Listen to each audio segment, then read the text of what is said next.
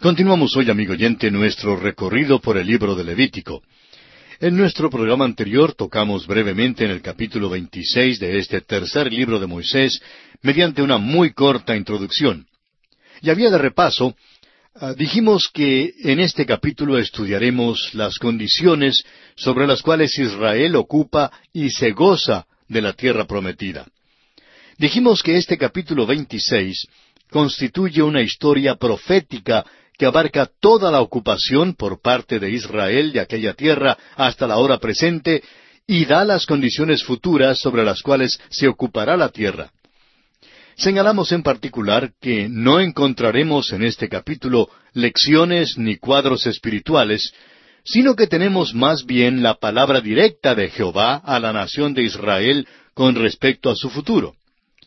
Esta es una sección profética en el sentido de que es historia escrita de antemano, y es una sección que revela la base sobre la cual Israel entró y ocupó la tierra de Canaán.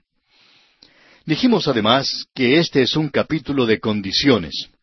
El sí condicional ocurre varias veces y tiene que ver con las condiciones impuestas para la ocupación de la tierra.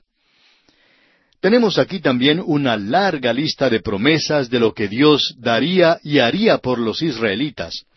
Dios actuaría y reaccionaría según la respuesta de ellos a las condiciones impuestas. Dios les dio la tierra, pero su ocupación estaba determinada por la respuesta de ellos a las condiciones que Dios había establecido. La obediencia, pues, era la condición básica para obtener la bendición de Dios sobre la tierra. Este capítulo 26 de Levítico no es sólo un calendario de su historia, sino que también sirve como un barómetro para medir sus bendiciones. Su habitación en la tierra prometida, la lluvia y las cosechas copiosas, denotaban el favor de Dios, mientras que su ausencia de la tierra, el hambre y la sequía, denotaban el juicio de Dios por su desobediencia. La Biblia establece que hoy en día, amigo oyente, usted y yo somos bendecidos con toda bendición espiritual en los lugares celestiales en Cristo. Pero hay algunas condiciones relacionadas con esto. Dios nos ama y quiere mandarnos lluvias de bendición grandes, pero nosotros podemos ser indiferentes y apartarnos de su voluntad. Hay entonces algunas condiciones, y nosotros debemos obedecerle y seguir su voluntad. Veamos entonces, para continuar nuestro estudio hoy, el bosquejo que seguiremos en la consideración de este tema de las condiciones sobre las cuales Israel ocupa y se goza de la tierra prometida.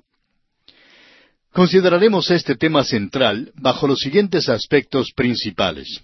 Primero, el prólogo a la carta magna de Israel en la tierra, en los versículos uno y dos. En segundo lugar, la promesa de bendición en los versículos tres hasta el trece.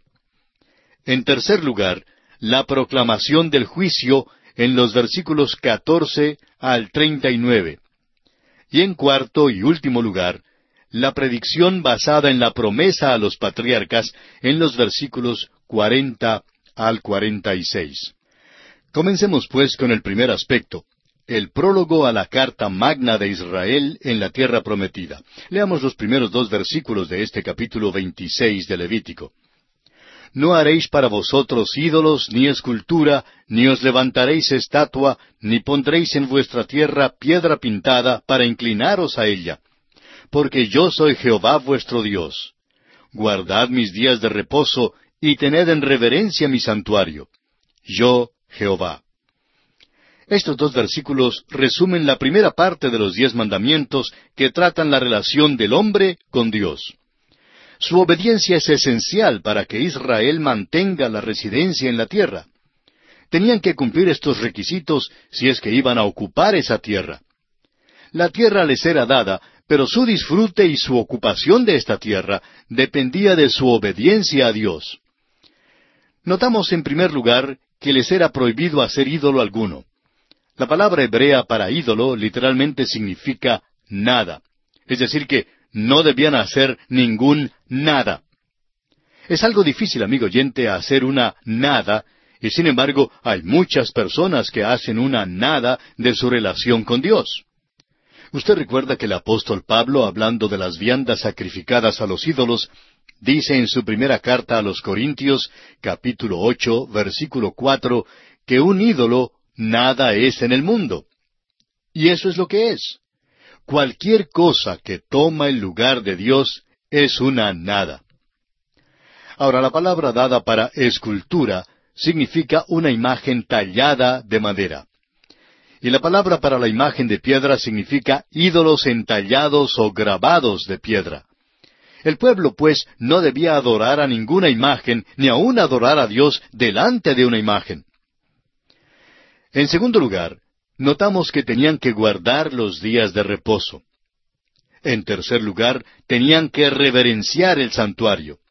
Esta es una repetición de lo que ya se le había dicho al pueblo en Levítico capítulo 19 versículo 30. El día de reposo, el santuario y este asunto de adorar a Dios, todos, por así decirlo, vienen en un solo paquete. El carácter de Jehová es la base para la obediencia de estos requerimientos. Yo, Jehová, dice la última parte del versículo dos. Y este es el prólogo a la carta magna de Israel en la tierra prometida. Veamos ahora la promesa de bendición. Leamos los versículos tres al seis de este capítulo veintiséis de Levítico.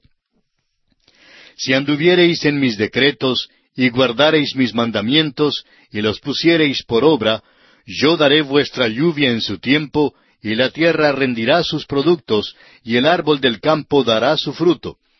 Vuestra trilla alcanzará a la vendimia, y la vendimia alcanzará a la sementera, y comeréis vuestro pan hasta saciaros, y habitaréis seguros en vuestra tierra. Y yo daré paz en la tierra, y dormiréis, y no habrá quien os espante. Y haré quitar de vuestra tierra las malas bestias, y la espada no pasará por vuestro país. Note usted que este pasaje principia con la palabra sí, lo que denota una condición. Si anduviereis, entonces Dios prometía hacer las cosas que siguen. La ocupación de la tierra prometida por Israel depende de la obediencia de ellos a la voluntad de Dios que les había sido revelada. Dios reconoce su libre albedrío. Esta palabrita sí es pequeña, pero significa mucho. Esta es una gran condición si obedecen, entonces Dios les bendecirá. Parece que en la tierra prometida, la primera evidencia de la bendición de Dios resultante de su obediencia fue la lluvia. Encontramos que este principio se repite una vez más en Deuteronomio y en los profetas. El profeta Ezequiel, por ejemplo, en el capítulo 34 de su profecía, versículos 26 y 27 dice, y daré bendición a ellas y a los alrededores de mi collado, y haré descender la lluvia en su tiempo. Lluvias de bendición serán. Y el árbol del campo dará su fruto, y la tierra dará su fruto, y estarán sobre su tierra con seguridad. Y sabrán que yo soy Jehová, cuando rompa las coyundas de su yugo, y los libre de mano de los que se sirven de ellos.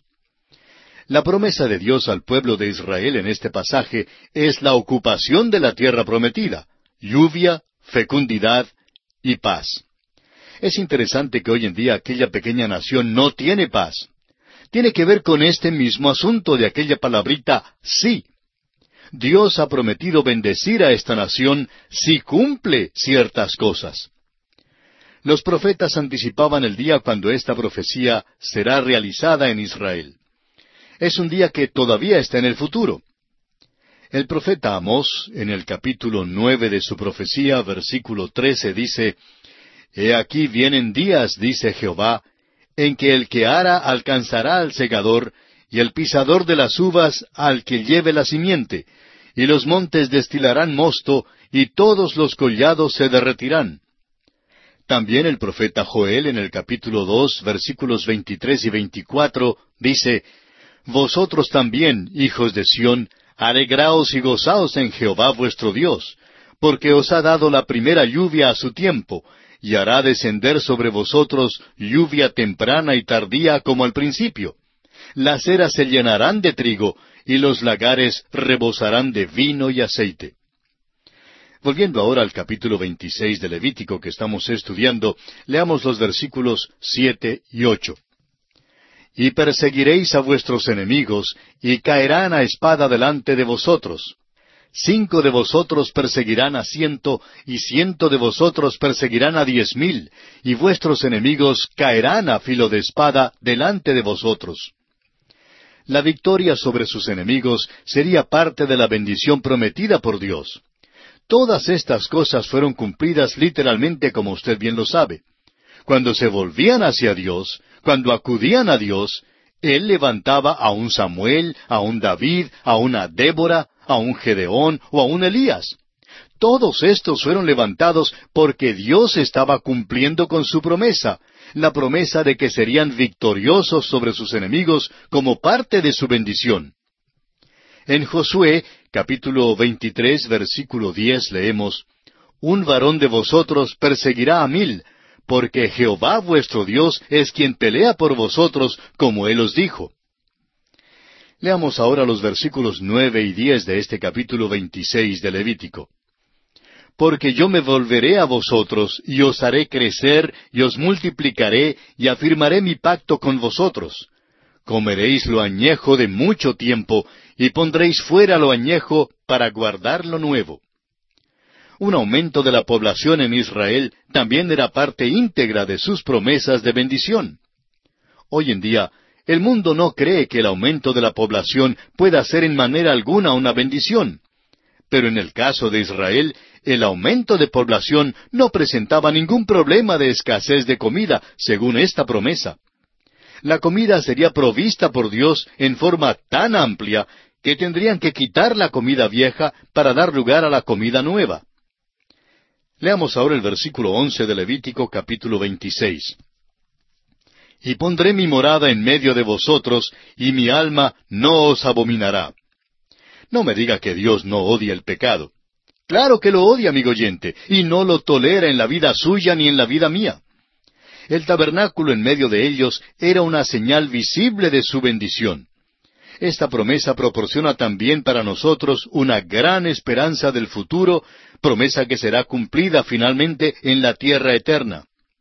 Apocalipsis 21.3 dice, Y oí una gran voz del cielo que decía, He aquí el tabernáculo de Dios con los hombres, y Él morará con ellos, y ellos serán su pueblo, y Dios mismo estará con ellos como su Dios.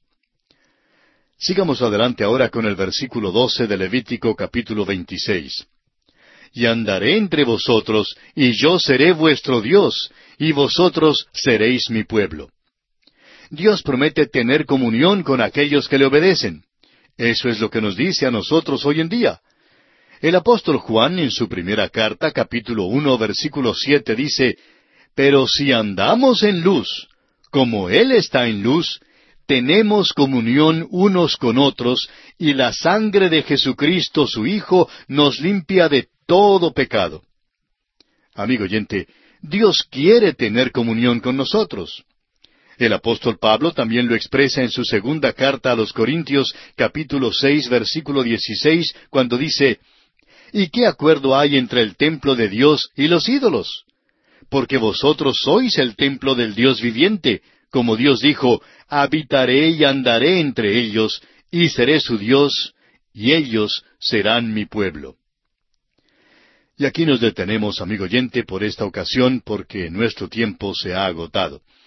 Continuaremos nuestro estudio de este capítulo 26 de Levítico en nuestro próximo programa.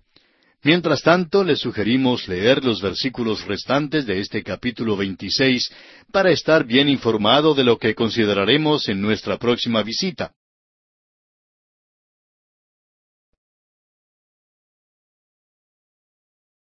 Continuamos hoy, amigo oyente, viajando por el libro de Levítico.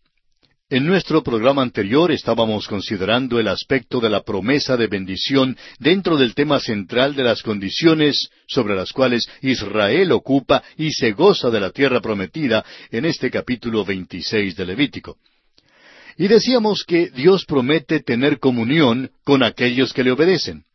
Eso es lo que nos dice a nosotros hoy en día. Y el apóstol Juan confirma esto en su primera carta, capítulo uno, versículo siete, cuando dice Pero si andamos en luz, como Él está en luz, tenemos comunión unos con otros, y la sangre de Jesucristo su Hijo nos limpia de todo pecado. Amigo oyente, Dios quiere tener comunión con nosotros. También el apóstol Pablo en su segunda carta a los Corintios capítulo seis versículo dieciséis lo expresa así. ¿Y qué acuerdo hay entre el templo de Dios y los ídolos? Porque vosotros sois el templo del Dios viviente, como Dios dijo. Habitaré y andaré entre ellos, y seré su Dios, y ellos serán mi pueblo. Continuemos hoy leyendo el versículo trece de este capítulo veintiséis de Levítico. Yo, Jehová vuestro Dios, que os saqué de la tierra de Egipto, para que no fueseis sus siervos, y rompí las coyundas de vuestro yugo, y os he hecho andar con el rostro erguido. La futura promesa de bendición se apoya en los hechos históricos del pasado, cuando Dios los libró de Egipto. Él les estaba diciendo, hice todo esto por ustedes en el pasado. ¿No creen que lo podré hacer por ustedes en el futuro? Jesucristo también nos dice lo mismo hoy en día.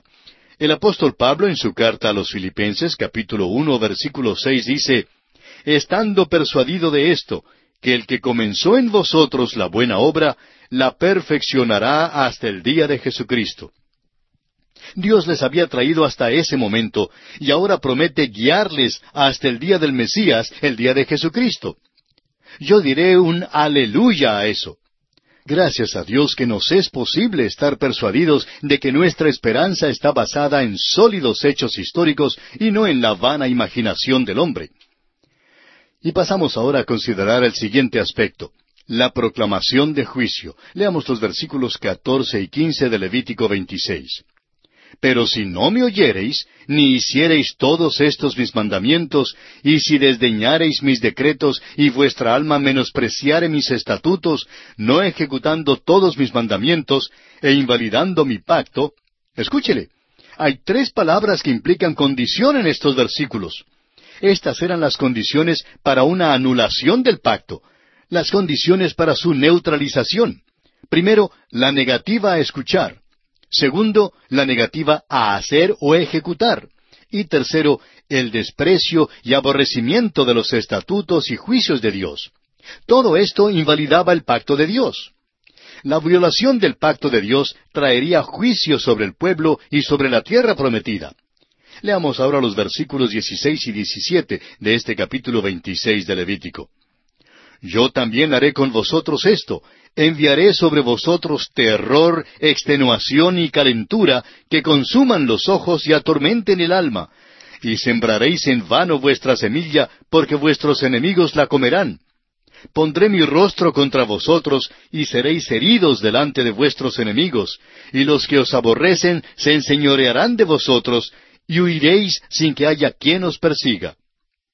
Este es el primer grado del juicio, terror, extenuación, fiebre palúdica, tristeza de corazón y fracaso de los sembrados. Sus enemigos los matarían, los esclavizarían y causarían gran temor.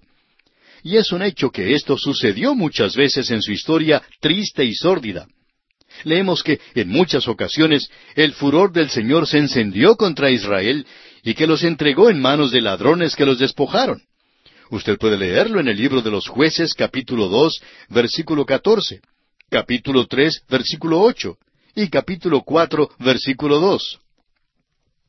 Lo que hacían los profetas por medio de sus mensajes era llamarles la atención al hecho de que habían violado el pacto que Dios había hecho con ellos.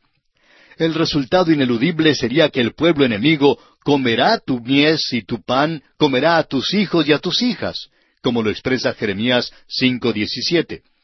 Y el profeta Miqueas, en el capítulo seis de su profecía, versículo quince, agrega Sembrarás, mas no segarás, pisarás aceitunas, mas no te ungirás con el aceite, y mosto, mas no beberás el vino. Volviendo ahora al capítulo veintiséis de Levítico, leamos los versículos dieciocho al veinte.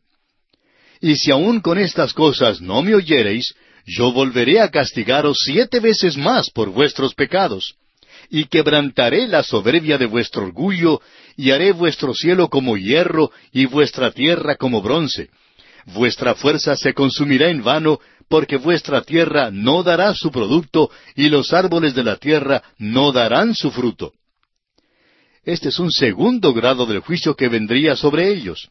Si eran obstinados y continuaban en su desobediencia, entonces Dios les juzgaría siete veces, lo que indica un juicio completo y absoluto.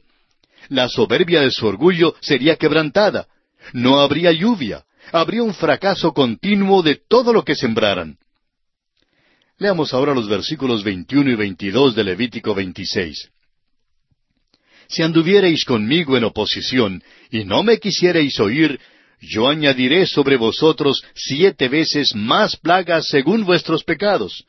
Enviaré también contra vosotros bestias fieras que os arrebaten vuestros hijos y destruyan vuestro ganado y os reduzcan en número y vuestros caminos sean desiertos.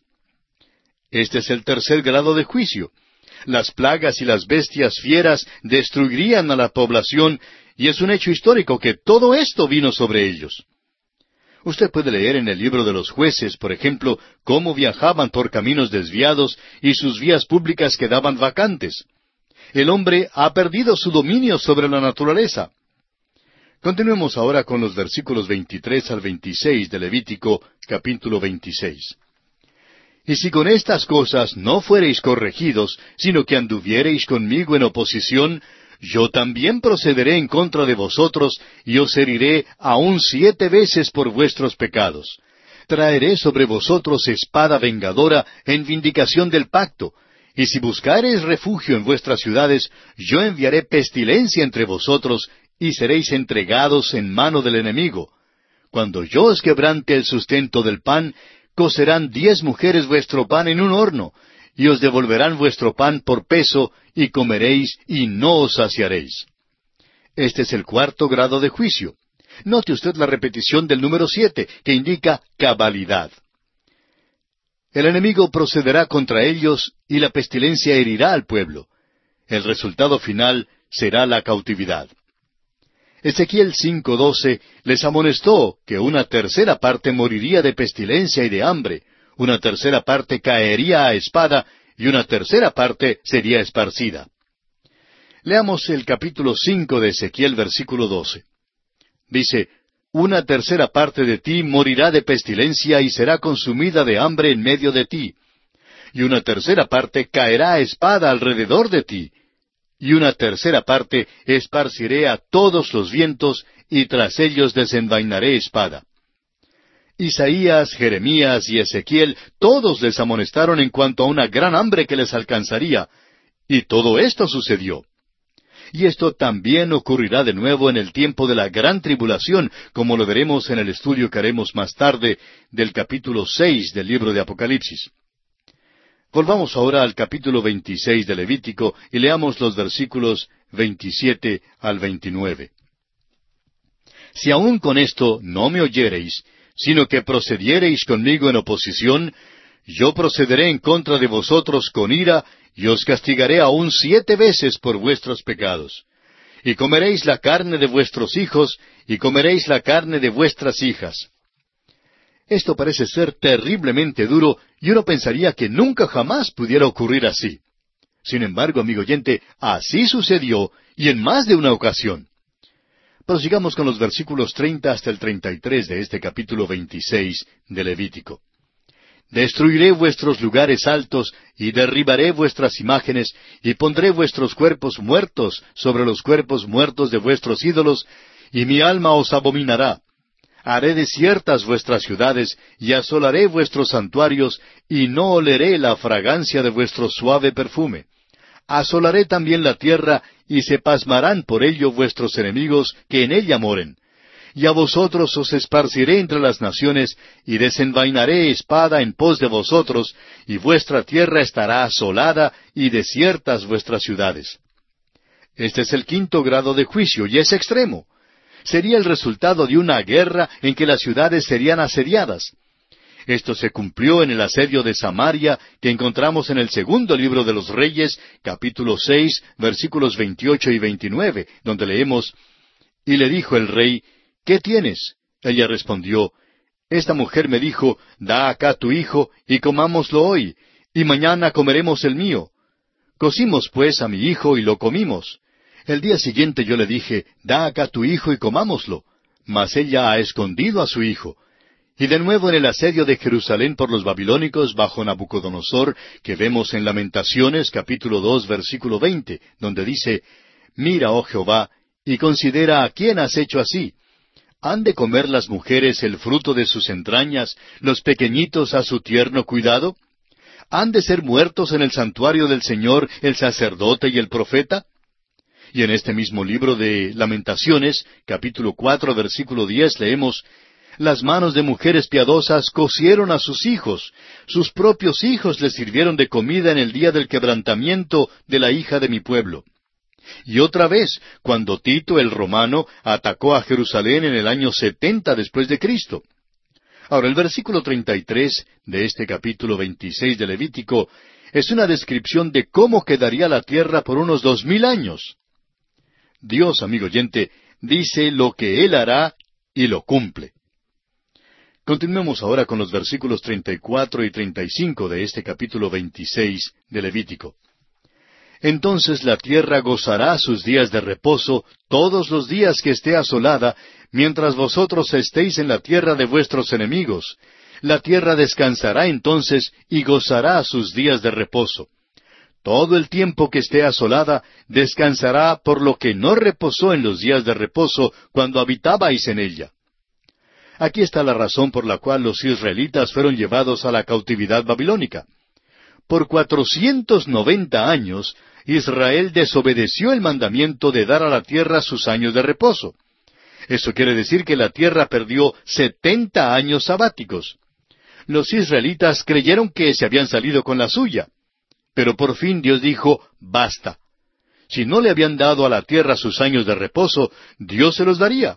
Por tanto, les expulsó de la tierra por setenta años. ¿Cuán exacto es Dios?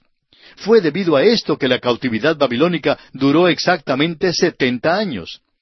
Así lo encontramos confirmado en el segundo libro de Crónicas, capítulo treinta y seis, versículo veintiuno, donde leemos para que se cumpliese la palabra de Jehová por boca de Jeremías, hasta que la tierra hubo gozado de reposo, porque todo el tiempo de su asolamiento reposó hasta que los setenta años fueron cumplidos. Leamos ahora los versículos treinta y seis al treinta y nueve de este capítulo veintiséis de Levítico. Y a los que queden de vosotros infundiré en sus corazones tal cobardía en la tierra de sus enemigos, que el sonido de una hoja que se mueva los perseguirá, y huirán como ante la espada, y caerán sin que nadie los persiga. Tropezarán los unos con los otros como si huyeran ante la espada, aunque nadie los persiga. Y no podréis resistir delante de vuestros enemigos y pereceréis entre las naciones, y la tierra de vuestros enemigos os consumirá. Y los que queden de vosotros decaerán en las tierras de vuestros enemigos por su iniquidad, y por la iniquidad de sus padres decaerán con ellos. Esta es una descripción profética y exacta de los judíos desde los días de la cautividad babilónica y de su dispersión entre las naciones ola tras ola de antisemitismo ha descendido sobre ellos para tratar de destruirlos. Esta sección es un cuadro notable del antisemitismo que caracterizó al nazismo. Se puede ver entonces que el libro de Levítico está muy al día. Y llegamos ahora al último aspecto en este capítulo 26 de Levítico, la predicción basada en las promesas a los patriarcas. Leamos los versículos 40 al 42 y confesarán su iniquidad y la iniquidad de sus padres por su prevaricación con que prevaricaron contra mí. Y también porque anduvieron conmigo en oposición, yo también habré andado en contra de ellos y los habré hecho entrar en la tierra de sus enemigos.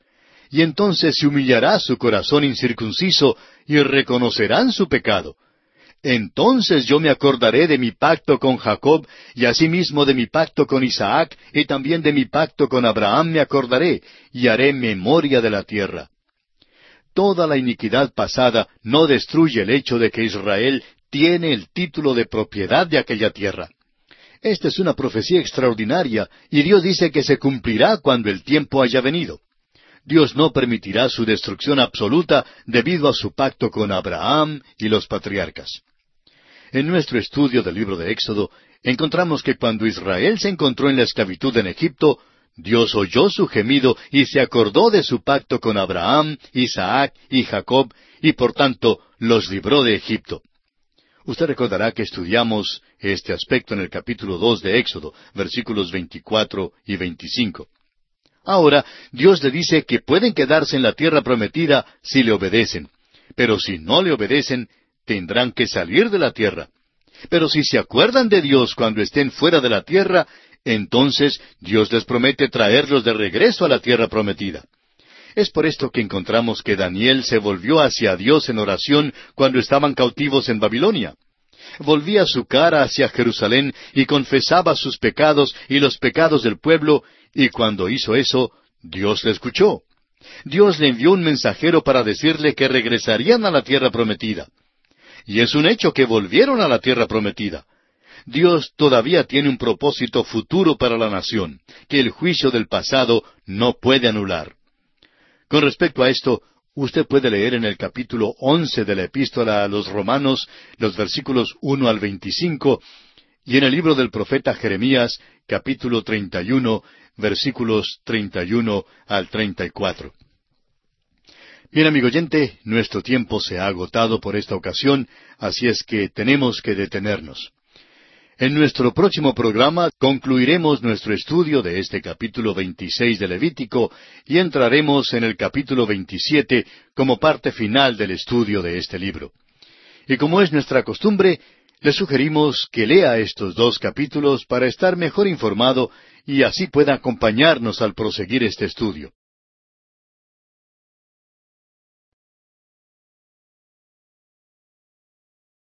Continuamos hoy, amigo oyente, el extenso viaje que estamos realizando por el libro de Levítico. En nuestro programa anterior estábamos considerando la predicción basada en las promesas a los patriarcas, que es el último aspecto en nuestro estudio de este capítulo 26 de Levítico, dentro del tema central de este capítulo que es las condiciones sobre las cuales Israel ocupa y se goza de la tierra prometida. Y decíamos que toda la iniquidad pasada no destruye el hecho de que Israel tiene el título de propiedad de esa tierra. Esta es una profecía extraordinaria, y Dios dice que se cumplirá cuando el tiempo haya venido. Dios no permitirá su destrucción absoluta debido a su pacto con Abraham y con los patriarcas. Dios todavía tiene un propósito futuro para la nación que el juicio del pasado no puede anular. Y con respecto a esto, le recomendamos que leyera el capítulo once de la epístola a los Romanos, versículos uno al veinticinco, y también la profecía de Jeremías, capítulo treinta y uno, versículos treinta y uno al treinta y cuatro. Continuando hoy con este mismo aspecto de la predicción basada en las promesas a los patriarcas, comenzaremos leyendo los versículos cuarenta y tres y cuarenta y cuatro de este capítulo veintiséis de Levítico. Pero la tierra será abandonada por ellos, y gozará sus días de reposo, estando desierta a causa de ellos, y entonces se someterán al castigo de sus iniquidades, por cuanto menospreciaron mis ordenanzas, y su alma tuvo fastidio de mis estatutos. Y aun con todo esto, estando ellos en tierra de sus enemigos, yo no los desecharé, ni los abominaré para consumirlos, invalidando mi pacto con ellos, porque yo Jehová soy su Dios. Amigo oyente, este es un pasaje extraordinario. ¿Puede usted decir que Dios ha terminado su trato con la nación de Israel? Lea este pasaje que dice, y aun con todo esto, estando ellos en tierra de sus enemigos, yo no los desecharé ni los abominaré para consumirlos, invalidando mi pacto con ellos. Amigo oyente, si usted cree que Dios habla en serio, entonces es absolutamente imposible que Dios haya terminado con ellos. Leamos ahora el versículo 45 que dice, Antes me acordaré de ellos por el pacto antiguo, cuando los saqué de la tierra de Egipto a los ojos de las naciones para ser su Dios. Yo, Jehová. Como resultado de su desobediencia, el juicio cayó sobre la tierra de Palestina exactamente como por el pecado de Adán el juicio cayó sobre toda la tierra. Pero debido al pacto de Dios con sus padres, Él los traerá de nuevo a la tierra prometida y restaurará todo lo que les había prometido. Hemos llegado ahora al fin de la promulgación de las leyes en nuestro estudio del libro de Levítico. Leamos el versículo 46. Estos son los estatutos, ordenanzas y leyes que estableció Jehová entre sí y los hijos de Israel en el monte de Sinaí por mano de Moisés. Dios confirma el Pentateuco aquí, como ha sido escrito por Moisés. Y este versículo parece terminar el libro de Levítico, pero veremos que no lo termina porque aún queda el capítulo 27. Dios mira por las edades a las fallas repetidas del pueblo de Israel, a su fidelidad y a la victoria final que Él les dará. Moisés no pudo traerles bendiciones eternas, aunque en cierto sentido era su mediador. El mundo tiene que acudir a otro. Y el apóstol Juan nos da la respuesta en el capítulo uno de su Evangelio, versículo diecisiete, cuando dice, Pues la ley por medio de Moisés fue dada, pero la gracia y la verdad vinieron por medio de Jesucristo. Y aquí, amigo oyente, concluye nuestro estudio del capítulo veintiséis de Levítico. Y llegamos ahora al capítulo 27. En este capítulo estudiaremos como tema central la dedicación y la devoción tocante a los votos. Al comenzar a leer este capítulo, creemos que primeramente uno se preguntará que por qué se encuentra aquí. Parece como si fuera una especie de adición o postdata al libro de Levítico. Todos los expositores toman nota de esto y hay algunos que realmente consideran esto como uno de los problemas mayores del libro. Algunos no lo incluyen como parte del libro de Levítico y otros hasta lo tratan como un apéndice. Aunque la materia tratada por este capítulo parece ser extraña y no está relacionada con el contenido del resto del libro, realmente no vemos la necesidad de hacer una tempestad en un vaso de agua. Creemos que hay un propósito específico que se cumple al colocar este capítulo al final del libro.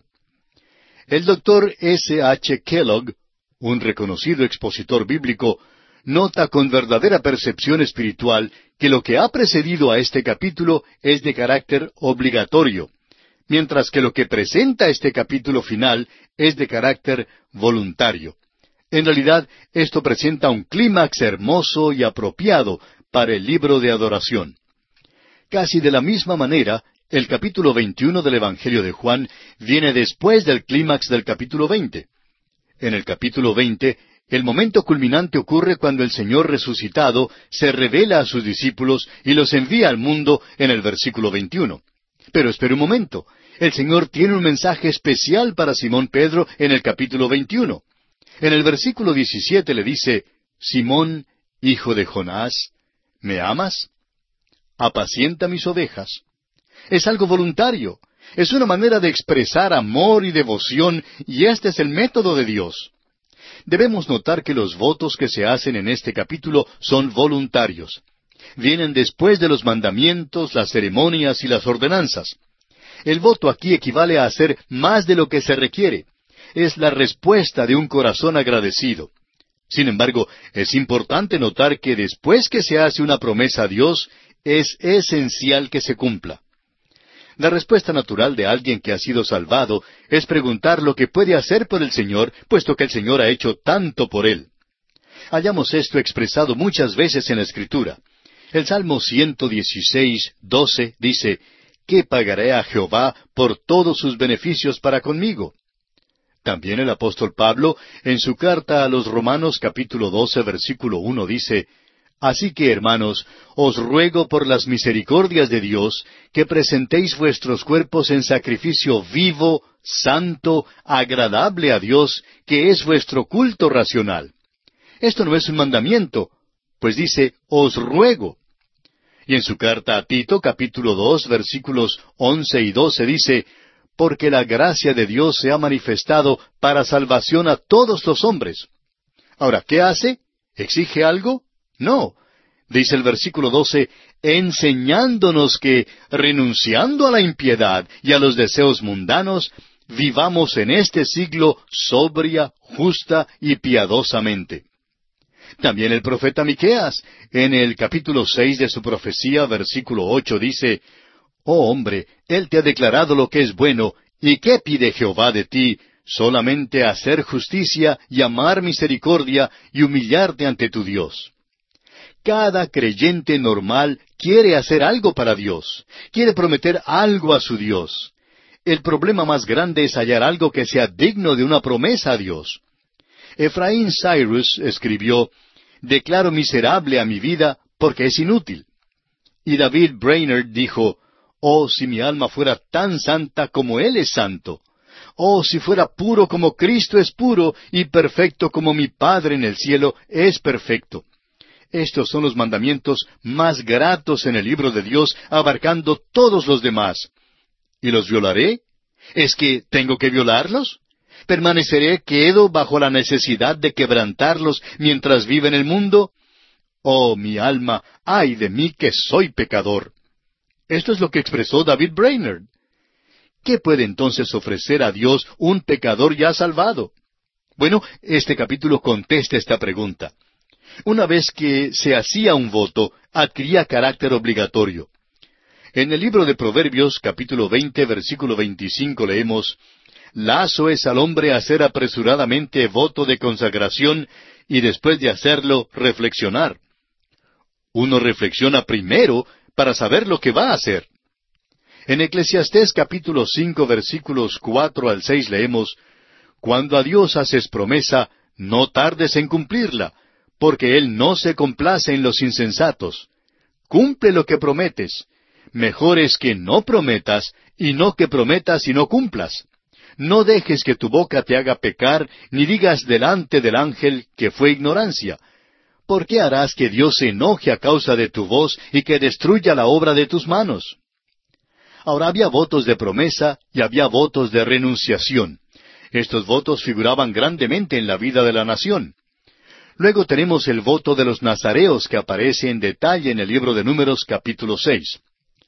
Ahora el voto más notable de la Biblia es el que fue hecho por Jefté y que encontramos en el libro de los jueces, capítulo once, versículos treinta y treinta y uno, donde leemos Y Jefté hizo voto a Jehová diciendo Si entregares a los amonitas en mis manos, cualquiera que saliere de las puertas de mi casa a recibirme cuando regrese victorioso de los amonitas, será de Jehová, y lo ofreceré en holocausto. Ahora sabemos que Dios estrictamente prohibió el sacrificio humano. Creemos que el hebreo original podría traducirse también así. Cuando regrese victorioso de los amonitas, será de Jehová, u ofreceré holocausto. Recuerde que fue su hija la que corrió para darle la bienvenida. Ahora Jefté no sacrificó a su hija, sino que la ofreció al Señor. Esto lo aclara el mismo capítulo once de los jueces, versículos treinta y nueve y cuarenta, donde dice Pasados los dos meses volvió a su padre, quien hizo de ella conforme al voto que había hecho. Y ella nunca conoció varón. Y se hizo costumbre en Israel que de año en año fueran las doncellas de Israel a endechar a la hija de Jefté Galaadita cuatro días en el año. Ella nunca se casó, y esto para una mujer hebrea era una cosa terrible. Fue dedicada completamente al Señor. Jefté la ofreció al Señor, pero no la sacrificó matándola. Este fue un voto precipitado, pero por lo menos Jefté lo cumplió. Ahora, si un voto no era cumplido, tenía que ofrecerse una ofrenda de transgresión y otra por el pecado. Eso lo estudiamos ya en el capítulo cinco de Levítico, versículos cuatro al seis. Creemos que Dios hará responsable a cada uno por su voto. Muchísimos cristianos hoy en día no están cumpliendo sus votos a Dios. Si usted, amigo oyente, no tiene intenciones de cumplir sus votos, o si piensa sin seriedad en cuanto a sus tratos con Dios, entonces es mejor que lo piense muy bien. Creemos que hoy en día hay muchísimos cristianos que han sido dejados de lado. Hay muchos que son juzgados y hay muchos que duermen, así como Pablo lo expresa en su primera carta a los Corintios capítulo once versículo treinta. Recuerde que Dios no le exige a nadie hacer ningún voto. Esto es algo voluntario. Pero si usted le promete algo a Dios, cerciórese de cumplirlo. En Deuteronomio capítulo 23 versículos 21 al 23 encontramos estas palabras. Cuando haces voto a Jehová tu Dios, no tardes en pagarlo, porque ciertamente lo demandará Jehová tu Dios de ti, y sería pecado en ti. Mas cuando te abstengas de prometer, no habrá en ti pecado pero lo que hubiere salido de tus labios, lo guardarás y lo cumplirás, conforme lo prometiste a Jehová tu Dios, pagando la ofrenda voluntaria que prometiste con tu boca. Amigo oyente, con Dios no se juega. Veamos ahora brevemente el bosquejo que seguiremos en nuestro estudio de este capítulo 27 de Levítico. Consideraremos el tema central de la dedicación y la devoción relacionadas con los votos bajo los siguientes aspectos. En primer lugar, el reemplazo o conmutación de votos relacionados con las personas en los versículos uno al ocho. Segundo, el reemplazo o conmutación de votos relacionados con los animales en los versículos nueve al trece. En tercer lugar, el reemplazo o conmutación de votos relacionados con las casas en los versículos catorce y quince. En cuarto lugar, el reemplazo o conmutación de votos relacionados con la tierra en los versículos 16 al 25. Y en quinto y último lugar, tres cosas que pertenecen absolutamente al Señor, aparte del voto en los versículos 26 al 34. Estos pues son los aspectos que abarcaremos en nuestro estudio de este capítulo 27 de Levítico. Hemos hecho una introducción algo extensa a este capítulo 27 pero consideramos que es importante que conozcamos todos estos detalles que nos servirán de base para el estudio que vamos a realizar de este capítulo. Y aquí nos detenemos, amigo oyente, por esta ocasión, porque nuestro tiempo ya se ha agotado. En nuestro próximo programa comenzaremos directamente con el primer aspecto en consideración. Mientras tanto, le instamos a leer todo este capítulo 27 para estar mejor informado de lo que trataremos en nuestra próxima visita, que será la culminación del estudio de este libro de Levítico.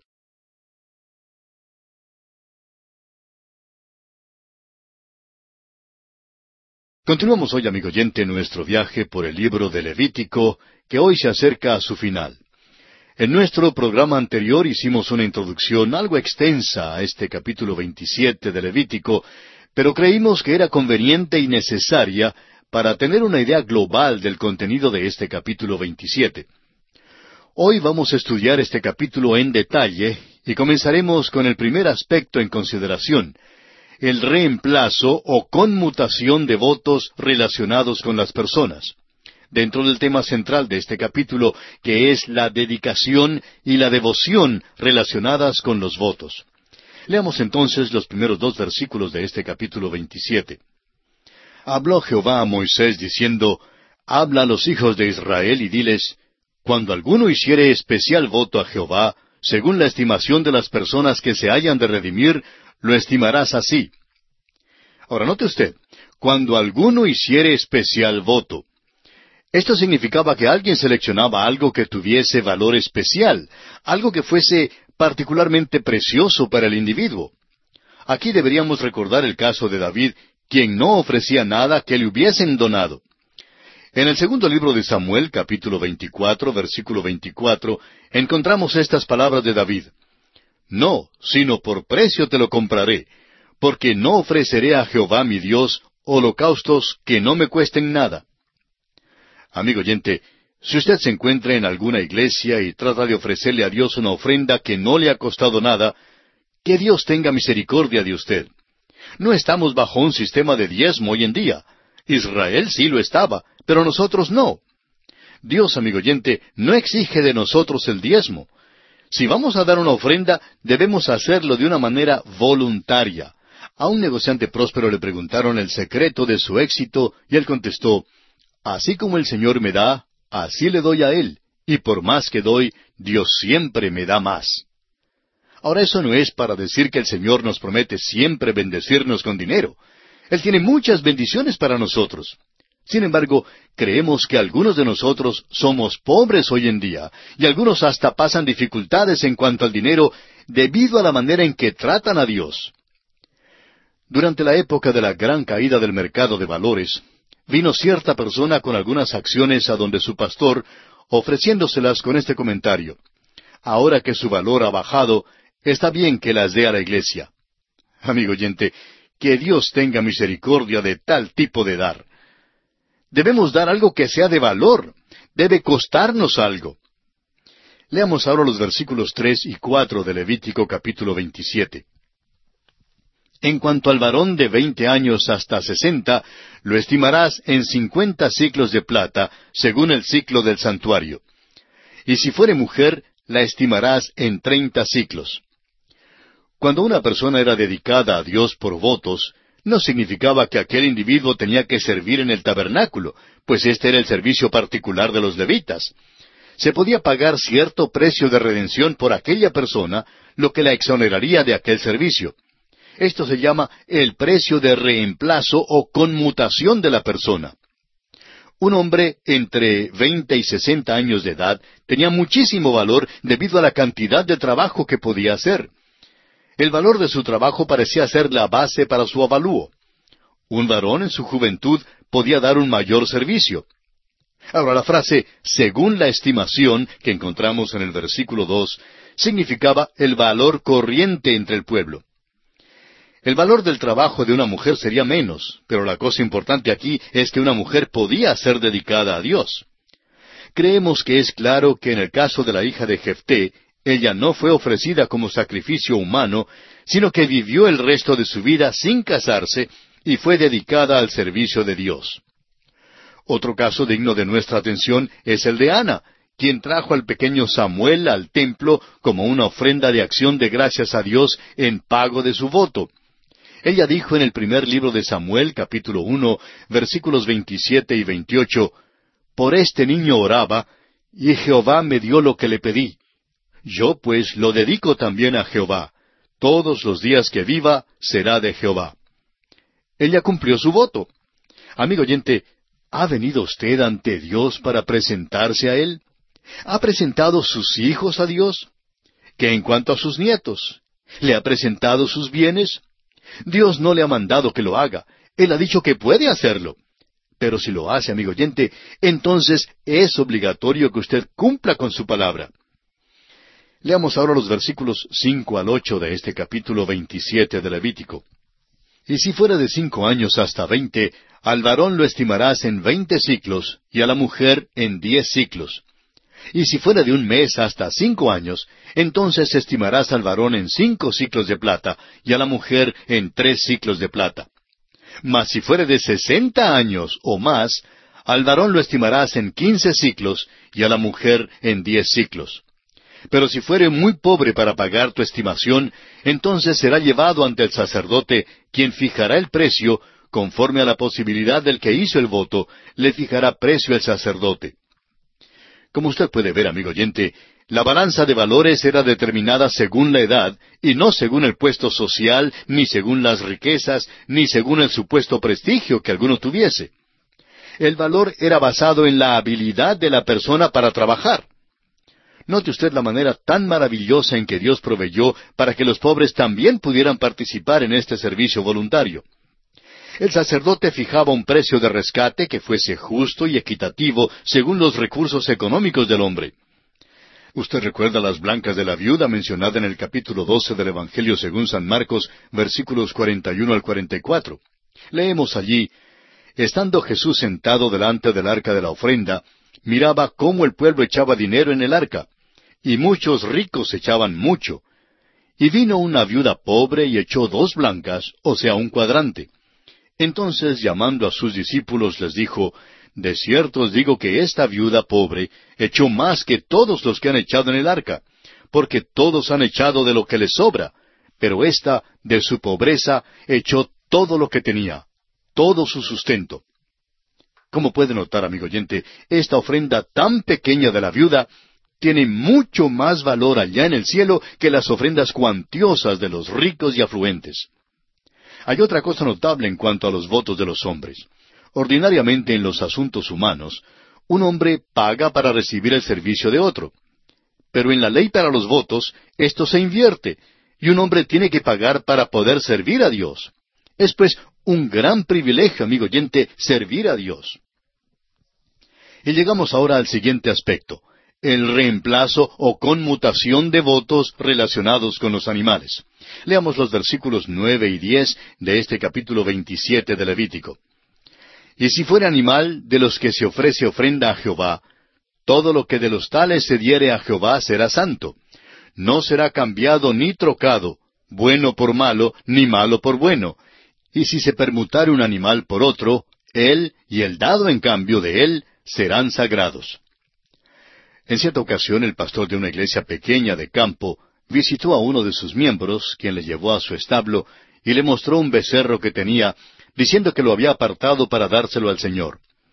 Cuando el pastor vio el becerro, pensó que se veía muy débil y que quizás se iba a morir muy pronto. Y sospechó que era precisamente por eso que este hermano pensaba darlo al Señor. Bueno, sucede que aquel becerro salió premiado en la feria, y luego este mismo hombre dijo, Este es un animal tan bueno que creo que me lo voy a guardar para mí. Tengo otro animal por acá que le voy a dar al Señor en lugar de este. Así pues, lo llevó, lo vendió y dio el dinero a la iglesia, y se sintió muy cómodo en cuanto a lo que había hecho. Amigo oyente, Dios dice, no ofrezca sustituto. Si usted ha prometido hacer algo por el Señor, cumpla lo prometido. Recuerde el pecado de Ananías y Zafira que se encuentra en el libro de los Hechos. Prometieron que darían al Señor todos sus bienes, pero no cumplieron su promesa. Ahora ellos no tenían que prometerle nada a Dios. Pedro les dijo que mientras los bienes eran de ellos, tenían perfecta libertad de hacer con ellos lo que quisieran. Era una ofrenda voluntaria, pero trataron de retener algo de lo que le habían prometido a Dios. Amigo oyente, esto que hemos dicho es algo muy real. Dios nos hace responsables por nuestros votos. Si usted le ha prometido algo y no lo ha cumplido, todavía está anotado en sus libros, en los libros del Señor. Estamos tratando con un Dios de la realidad. Ahora, en los versículos once al trece de este capítulo veintisiete de Levítico encontramos que si fuere algún animal inmundo de que no se ofrece ofrenda a Jehová, entonces el animal será puesto delante del sacerdote, y el sacerdote lo valorará, sea bueno o sea malo. Conforme a la estimación del sacerdote, así será. Y si lo quisiere rescatar, añadirá sobre tu valuación la quinta parte. Un animal inmundo podía ser sometido en un voto, aunque no podía ser ofrecido como sacrificio. El sacerdote tenía que avaluar el animal. El hombre entonces pagaba el precio de redención, más una quinta parte del precio como una especie de multa por haber ofrecido un animal inmundo. Y llegamos ahora al siguiente aspecto que es la conmutación de votos relacionados con las casas. Leamos los versículos catorce y quince de este capítulo veintisiete de Levítico. Cuando alguno dedicare su casa consagrándola a Jehová, la valorará el sacerdote, sea buena o sea mala. Según la valorare el sacerdote, así quedará. Mas si el que dedicó su casa deseare rescatarla, añadirá a tu valuación la quinta parte del valor de ella y será suya. La casa de un hombre es su posesión material más sagrada. Podía prometerla al Señor. Creemos que la casa del cristiano tanto como las de los hijos de los cristianos, deben ser dedicadas a Dios. El hombre podía continuar viviendo en su casa y comenzar a pagar el alquiler a Dios como dueño. Pero si decidía no continuar pagando el alquiler, tenía que pagar su valor más una quinta parte cuando la redimía. Y una vez más, esto era una especie de multa en reconocimiento de que le pertenecía a Dios. En cierta ocasión un hombre vino donde su pastor y le pidió que fuera a dedicar su casa. Dijo que quería que fuera una casa de Dios y que el pastor podía hospedarse allí cuantas veces gustara. Pero resulta que el pastor tenía una casa propia y no necesitaba ir a la casa de este hermano. Y aquel hermano realmente hablaba en serio en cuanto a su casa como una casa de Dios. Entonces comenzaría a pagar alquiler a Dios. Ahora usted preguntará si creemos en realidad que debemos aceptar esto en forma literal. Nuestra respuesta es que sí, que creemos que esto es literalmente lo que se enseña aquí hacemos los votos a Dios voluntariamente. Entonces comprobamos si somos sinceros en cuanto a cumplir lo prometido o no. No vamos a leer los versículos 16 hasta el 25, que son los que tienen que ver con esto.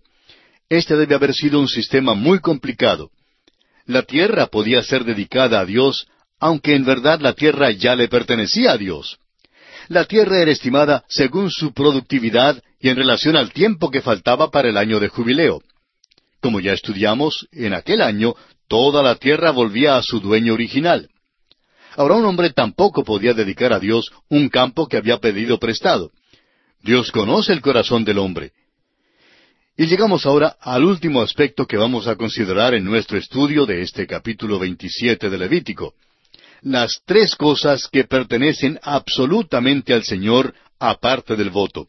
Leamos los versículos 26 y 27. Pero el primogénito de los animales, que por la primogenitura es de Jehová, nadie lo dedicará, sea buey u oveja, de Jehová es. Mas si fuere de los animales inmundos, lo rescatarán conforme a tu estimación, y añadirán sobre ella la quinta parte de su precio, y si no lo rescataren, se venderá conforme a tu estimación. El primogénito tanto del hombre como del animal ya eran reclamados por el Señor y no podían ser dedicados al Señor por medio del voto. Dios insistía en que sus derechos fueran guardados. Leamos entonces los versículos 28 y 29 de Levítico capítulo 27. Pero no se venderá ni se rescatará ninguna cosa consagrada que alguno hubiere dedicado a Jehová, de todo lo que tuviere, de hombres y animales, y de las tierras de su posesión, todo lo consagrado será cosa santísima para Jehová. Ninguna persona separada como anatema podrá ser rescatada. Indefectiblemente ha de ser muerta. La segunda clasificación de cosas que no podían ser dedicadas por voto incluía lo que ya se había prometido a Dios por medio del voto, es decir, que no podía ser rededicada. En Josué capítulo seis, por ejemplo, aprendemos que la ciudad de Jericó fue dedicada a Dios para la destrucción. Ahora Acán tomó de lo que Dios les había dicho que debieran destruir totalmente, y por eso Acán fue también destruido. Usted puede verificar este caso leyendo el capítulo siete del libro de Josué. Volviendo ahora al capítulo veintisiete de Levítico, leamos los versículos treinta al treinta y tres. Y el diezmo de la tierra, así de la simiente de la tierra como del fruto de los árboles, de Jehová es. Es cosa dedicada a Jehová. Y si alguno quisiera rescatar algo del diezmo, añadirá la quinta parte de su precio por ello. Y todo diezmo de vacas o de ovejas, de todo lo que pasa bajo la vara, el diezmo será consagrado a Jehová. No mirará si es bueno o malo, ni lo cambiará, y si lo cambiare, tanto él como el que se dio en cambio serán cosas sagradas, no podrán ser rescatados. El diezmo era pues la tercera cosa que ya pertenecía al Señor y por tanto no podía ser prometido por medio del voto. Y llegamos ahora al último versículo de este capítulo 27 de Levítico, el versículo 34, que dice, Estos son los mandamientos que ordenó Jehová a Moisés para los hijos de Israel en el monte de Sinaí. Este versículo pone punto final al libro de Levítico y en realidad lo resume todo. Revela también este versículo que el capítulo 27 no es una adición o un apéndice como lo consideran algunos, sino más bien una parte integral del pensar de Dios para el hombre que estuvo bajo la ley. Ahora todos los creyentes hoy en día podemos y debemos dar gracias a Dios por su gracia infinita para con nosotros, como lo expresa el apóstol Pablo en su carta a Tito capítulo dos versículos once al catorce, cuando dice porque la gracia de Dios se ha manifestado para salvación a todos los hombres, enseñándonos que, renunciando a la impiedad y a los deseos mundanos, vivamos en este siglo sobria, justa y piadosamente, aguardando la esperanza bienaventurada y la manifestación gloriosa de nuestro gran Dios y Salvador Jesucristo, quien se dio a sí mismo por nosotros para redimirnos de toda iniquidad y purificar para sí un pueblo propio, celoso de buenas obras. Sí, amigo oyente, usted que ya ha aceptado a Cristo Jesús como su Salvador personal, debe elevar su corazón en una palabra de gratitud profunda por la gracia inefable de Dios. Y usted, amigo oyente, que todavía no ha abierto las puertas de su corazón al Hijo de Dios, que no le ha permitido todavía constituirse en el dueño y Señor absoluto de su ser, le urgimos a que usted venga a Jesucristo en esta misma hora. De otra manera, usted aún está bajo todo el rigor de la ley, pero si quiere experimentar la bendita, la infinita gracia de Dios, acuda a Jesucristo en esta misma hora. Entréguele todo su ser y por la fe acéptele como su Salvador personal. Hágalo ahora mismo. Y así, amigo oyente, concluye el capítulo 27 de Levítico, Y con él concluye también el estudio de este libro.